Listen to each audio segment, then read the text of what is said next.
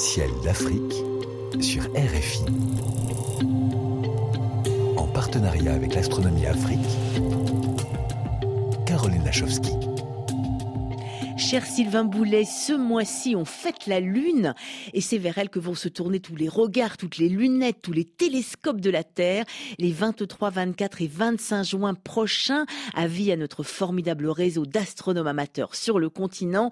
On compte sur vous pour partager la Lune, Sylvain.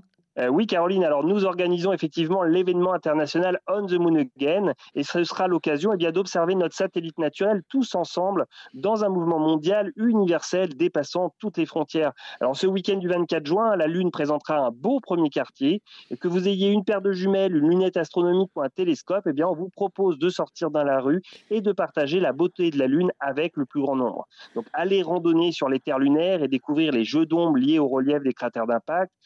Découvrir les mers lunaires, hein, ces grandes régions sombres composées de vastes épanchements volcaniques. Alors je vous rappelle hein, bien sûr qu'il n'y a pas d'eau dans ces mers. Vous découvrirez par exemple la mer de la Tranquillité, là où Neil Armstrong marcha pour la première fois le 21 juillet 1969. Est-ce qu'il y aura aussi de jolis rapprochements de planètes avec la Lune à observer? Oui, de jolis rapprochements à noter dans vos agendas dans les prochains jours. Alors tout d'abord, les 21 et 22 juin, après le coucher de soleil, eh il y aura un joli croissant de lune qui se rapprochera de la planète Vénus, très brillante, et de la planète Mars, rougeâtre.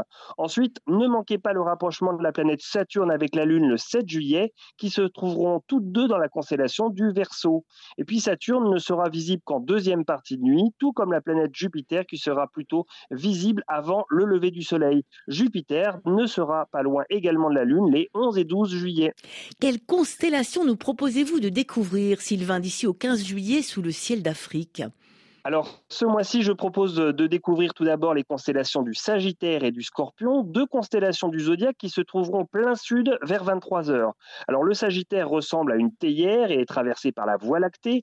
Le centre de notre galaxie, d'ailleurs, se situe dans cette constellation, ce qui explique la forte densité d'étoiles bien visible à l'œil nu. Alors, concernant le Scorpion, hein, qui est magnifique, on devine son cœur avec son étoile rougeâtre Antares, et puis la queue du Scorpion est évidente dans le ciel avec sa forme en hameçon qui est particulièrement Enfin, je vous laisse découvrir la constellation du Bouvier. Dans certaines mythologies, on parle d'un laboureur qui conduit les sept bœufs représentés par les sept étoiles de la Grande Ourse. Alors, pour trouver cette constellation, hein, il suffit de prolonger la courbure de la queue de la casserole de la Grande Ourse, et là, vous tombez sur une étoile très lumineuse, l'étoile Arcturus, qui signifie en grec gardien de l'ours.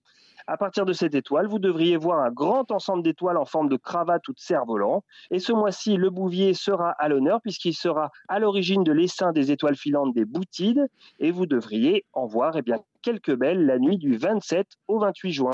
Tout plein d'étoiles filantes. C'est noté Sylvain. On se retrouve le mois prochain, le 17 juillet, pour un nouveau ciel d'Afrique et une nouvelle lunette astronomique à gagner et à partager.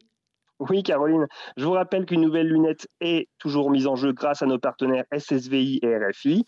Pour participer, c'est très simple. Il suffit d'envoyer sur notre page Facebook L'Astronomie Afrique vos plus belles photos, vos vidéos ou encore un joli texte que vous avez écrit. Et le gagnant sera annoncé eh bien, au mois de juillet, le 17 juillet. Donc, euh, bonnes observations, bon su à tous. Et n'oubliez pas, le ciel est le plus grand écran, il suffit de lever les yeux. Pour décrocher la Lune, n'oubliez pas ce week-end du 24 juin, On the Moon Again. Un grand merci Sylvain Boulet, professeur de planétologie à l'Université Paris-Saclay et président de la Société astronomique de France.